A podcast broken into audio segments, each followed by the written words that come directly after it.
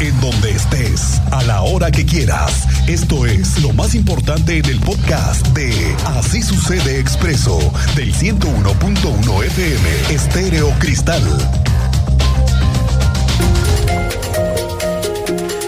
Bueno, le tengo noticias nuevas, noticias nuevas con respecto a las obras. ¿Se acuerda usted que desde que se cayó la trave aquí en Bernardo Quintana y Sombrerete, se han ido poco a poco con la obra, más despacio y con más cuidado?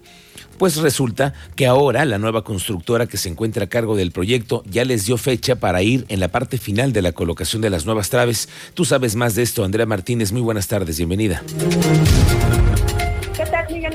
Buenas tardes y también a toda la audiencia. Pues sí es, en octubre se continuará con la instalación en las últimas traves del puente vehicular elevado de Bernardo Quintana y Sombrerete.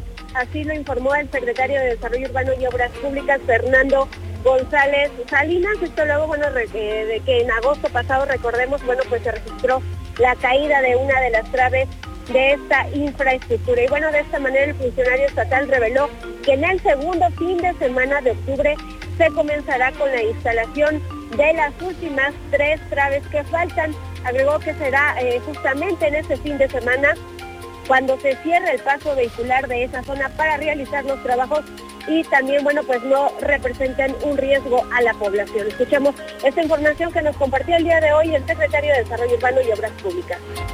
Ya con la colocación de, la, de las últimas tres traves que tenemos ahí previstas y ya al final estaríamos poniendo lo que es la calzada en sí, la, eh, colando la losa, la calzada y sus, barandales que se llaman parapetos, este, pero nosotros pretendemos terminar en noviembre.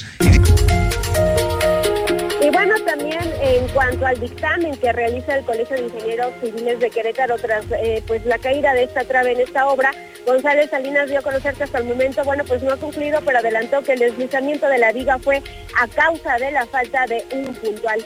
Finalmente, bueno, el titular de la Secretaría de Desarrollo Urbano y Obras Públicas reportó que el objetivo es que este puente vehicular elevado de Bernardo Quintana y Sombrerete esté concluido a finales de noviembre o en la primera semana de diciembre. Esta fue la información, Miguel Ángel. Gracias, gracias Andrea Martínez. Pues con cuidado, poco a poco, porque luego corriendo se deslizan las traves, Cristian. Pues sí. Ya dijeron que noviembre, vamos, estaremos pensando que faltan 10 días de septiembre, todo octubre, 40 días. Exactamente. 40 días. Eso es lo que está proyectando la Secretaría de Desarrollo Urbano y Obras Públicas, para tenerlo así de claro. Bueno, vamos a todo lo que pasó con respecto al tema del sismo. Ayer a esta hora, ¿qué tal estábamos? Ya ah. casi a punto de correr. aquí fue donde les dijimos, ahorita venimos. ¿eh? Así fue, ayer aquí a esta misma hora estábamos ya escuchando las alarmas y las eh, advertencias sobre los riesgos cuando esto sucede. El coordinador estatal de protección civil, Javier Amaya, reportó que no hubo nada que lamentar sobre este sismo que se registró en Michoacán y que se sintió ligeramente en Querétaro.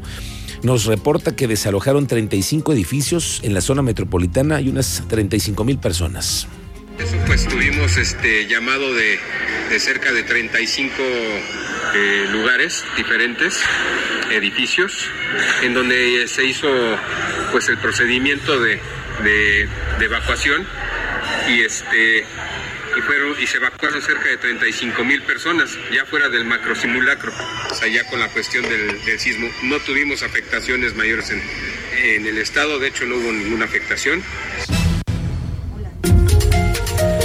Bueno, y esto creo que nos hace reflexionar en qué tan preparados o no estamos para enfrentar una emergencia como la de ayer, porque no en todos los lugares hay alarmas contra incendios, en cuántos edificios ni se enteraron.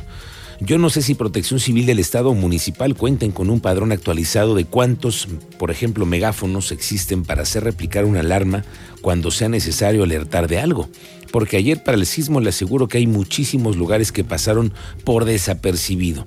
Y esto, y esto lo hizo que el diputado del PRI por el hospital propusiera que sea incluido en el presupuesto del 2023 la instalación de alertas sísmicas. El legislador priista dice que si bien no se tiene un registro de que se haya sentido un temblor así en Querétaro, es importante contar con megáfonos de alerta, de alerta sísmica una propuesta que permitiría, permitiría cuidar a la población. Es un sentido de lógica puro.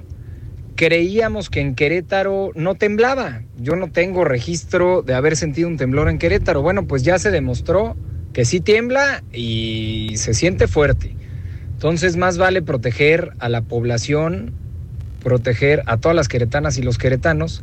Y para ello, como en la Ciudad de México, como en el Estado de México, en Michoacán, en Oaxaca, bien vale la pena explorar la posibilidad de que en el presupuesto del próximo año contemplemos ya la instalación de estos megáfonos de aviso de las alertas sísmicas, insisto, para proteger a la población. Oiga, hay temas pendientes y cada vez más preocupantes de lo que sucede al interior de anexos que no están ni regulados ni supervisados por ninguna autoridad. Ni censos claros existen sobre los anexos, ni los métodos que utilizan para disque sacar de las drogas a los internos que muchas veces son obligados a ingresar por sus propias familias. Escuche usted este caso. Zenón Bautista pide justicia tras la muerte de su hijo al interior de un anexo en el Marqués.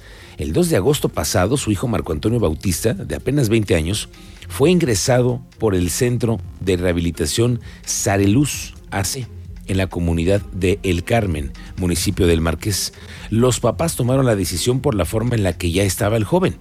Familiares contactaron vía redes sociales al anexo, por lo que personal de este centro acudió por el joven hasta su domicilio. No sé si usted ha visto en redes sociales cómo son ese tipo de procedimientos, algo más o menos así. Sí, pero tienen el león, no le dan caso. No, ¿cómo no, compadre? Andas ahí mal, hijo. ¿Qué onda? ¿Te vas por la buena o cómo le hacemos? Ah, pues no me voy, güey, yo. No te vas. ¿Por qué no, compadre? Vámonos, hijo, yo sé lo que te digo. Ah, tira león, güey. ¿Por qué, hijo? Tienen allá, güey, pues ustedes no son su rollo, güey. Bueno, pues más o menos así, así son esos procedimientos. Fue el pasado 6 de agosto, es decir, cuatro días después, cuando recibieron una llamada del mismo anexo para informarles que el joven había sido ingresado al Hospital General del Estado de Querétaro. Cuando llegaron al hospital les informaron que ya había muerto. Las causas de la muerte señalan que fue golpeado brutalmente y presentaba quemaduras de segundo y tercer grado en el cuerpo. El anexo no dio información de lo ocurrido, solo se limitaron a señalar que cayó de un sauna cuando se bañaba. Hágame usted el favor, ¿de un sauna en un anexo? ¿A quién quieren engañar? La familia acudió a interponer una denuncia por la muerte del joven al interior de este anexo, Sareluz, Asociación Civil. A más de un mes no hay detenidos, no hay avances en la investigación y lo que se sabe es que el anexo ya cerró. Piden justicia que se dé con los responsables por la muerte del joven de 20 años. Pero ese será definitivamente una investigación por parte de la Fiscalía del Estado. Pero es que hay muchos vacíos en la ley para el tratamiento de estos centros de rehabilitación. Ya hay incluso ideas para regularlos mejor. Tú sabes más de esto, Iván González. ¿Cómo te va? Buenas tardes, bienvenido.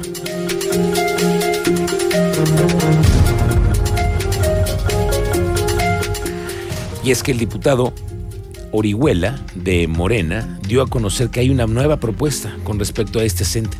El tema es buscar reglamentar los centros que están denominados así, como anexos. El motivo de que se pretende reformar es para buscar la sanción penal en contra de quien opere establecimientos que brinden y ofrezcan actividades de tratamiento, atención, reinserción social en temas de adicciones con atención residencial en el Estado sin apego a las normas, leyes, reglamentos y demás relativos aplicables en la materia de adicciones. ¿Cómo se pretende? Dando facultades a la Secretaría de Salud para que levante denuncias ante la Fiscalía del Estado de Querétaro de la operación de centros irregulares con auxilio de los municipios. Se propone una pena de 10 años de prisión y de 500 a 100 veces el valor diario de la, una, de la UMA, que es aproximadamente de 48 mil a 96 mil pesos. Bueno, vamos al tema de los antros y la revisión después de lo sucedido el fin de semana pasado. Arturo Molina, el secretario de Gobierno Municipal, informó que se han visitado 19 establecimientos con un saldo de 5 actas levantadas y la clausura de dos de ellos. Entre ellos está la falta al reglamento que más se destaca es no contar con los permisos en regla, no contar con todas las medidas necesarias de protección civil e incluso presencia ¿eh? de menores de algunos de ellos. Dijo que la clausura del bar Epifanio fue en apoyo al Estado como parte de un operativo que se denomina Antroseguro. Hemos levantado, bueno, se ha hecho una revisión los últimos de prácticamente tres semanas de 19 lugares. Hemos tenido actas aproximadamente en cinco y dos clausuras del, del operativo municipal, que no es el del Estado, nada más para dejarlo como claro. Pero hay más, porque ya la Fiscalía de Querétaro dio a conocer más detalles de los involucrados en esta doble ejecución. Tú sabes más de esto, Teniente Mérida. Muy buenas tardes. Buenas tardes, Miguel Ángel. Buenas tardes a nuestra audiencia. En efecto, la Fiscalía General del Estado ya cuenta con tres líneas de investigación, que sí lo refirió, muy clara. Y el fiscal general del Estado, Alejandro Echeverría, señaló que sí eran sus empleados porque después de que se emitió el comunicado por parte de este centro nocturno deslindándose de la agresión y de que eran sus empleados, el fiscal general dio detalles de esos avances de investigación, pero mejor escuchemos al fiscal general en relación a este tema. Quisiera comentarte que derivado de todo lo que se ha actuado hasta en este momento en la carpeta de investigación, me parece que hay cuando menos tres líneas de investigación que hay que darle seguimiento. ¿Cuál pudieran ser? ¿Perdón? ¿Cuál pudieran ser? Sus relaciones personales, su actividad con el propio centro, que aunque sabemos perfectamente que el dueño del establecimiento ha negado en todo momento que han sido trabajadores, sin embargo nosotros tenemos información sí, eran trabajadores. de que sí efectivamente trabajaban, si no para, pues, para el antro, para él sí. Pues así de claro, ¿no? Si no es para el antro, para él sí. Así que no hay forma de deslindarse, ¿no, teniente? Es correcto, porque además él dijo, aunque no exista algún documento, por ejemplo, en alguna institución como el INC, ellos tienen de sus investigaciones los datos de que sí trabajaban para él. Entonces, por ahí va una de las líneas de investigación y al último él señaló que estos hechos no estarían relacionados con el crimen organizado. Así lo señaló el fiscal general. Les doy detalles más adelante y del accidente que tuvimos en Paseo de la República esta mañana. Vaya. Que cerró carriles centrales por un tiempo, eh, complicó la vialidad, lo viste en tiempo y pues les daremos detalles en unos momentos. Gracias, teniente, estaremos pendientes. Es que sí, en la mañana muy complicadas las vialidades a consecuencia de las obras, pero también de los accidentes. Y es que, mire, no paran los accidentes con el tema de la velocidad. No paran, ¿eh? En muchas vialidades. Ya lo hemos visto en el anillo vial Fray donde se van a instalar ahora sí las fotomultas. Ya se dijo, ya es, es un hecho y antes de que termine el año vamos a comenzar con estas nuevas estrategias.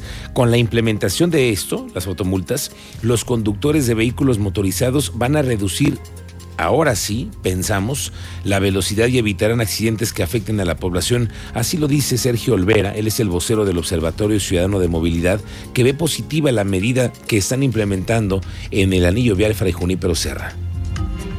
Sería como que la primera ocasión que elementos tecnológicos de última generación, bueno, ya no tan de última, pero sí se aplican en, en Querétaro. Y eso es una constante en muchísimas ciudades es como común que escuchamos a la gente decir que uno pasa la frontera y empieza a respetar las leyes. Sí, precisamente porque hay fotomultas, porque saben que se detectan y se llega tu, tu multa.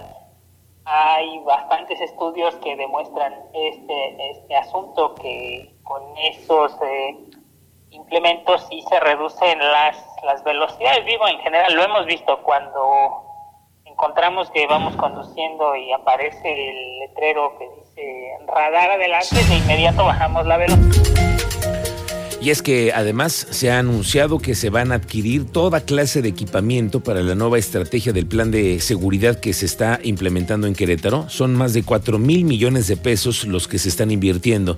Habrá 64 arcos carreteros, 3.500 nuevas cámaras de vigilancia, 18 hangares que va a haber drones en los 18 municipios para hacer vigilancia aérea en algunos lugares en donde la policía no puede entrar simplemente porque no pueden vigilar, porque no tienen una estrategia.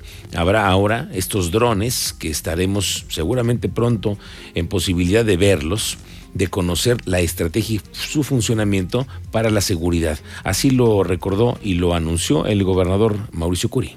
En los 64 carreteros, en las cámaras de vigilancia, en los drones, en los kits, en los kits vecinales y en el edificio. No, ya se empezó a adquirir, tienen que estar terminados antes del próximo, antes de septiembre del próximo año.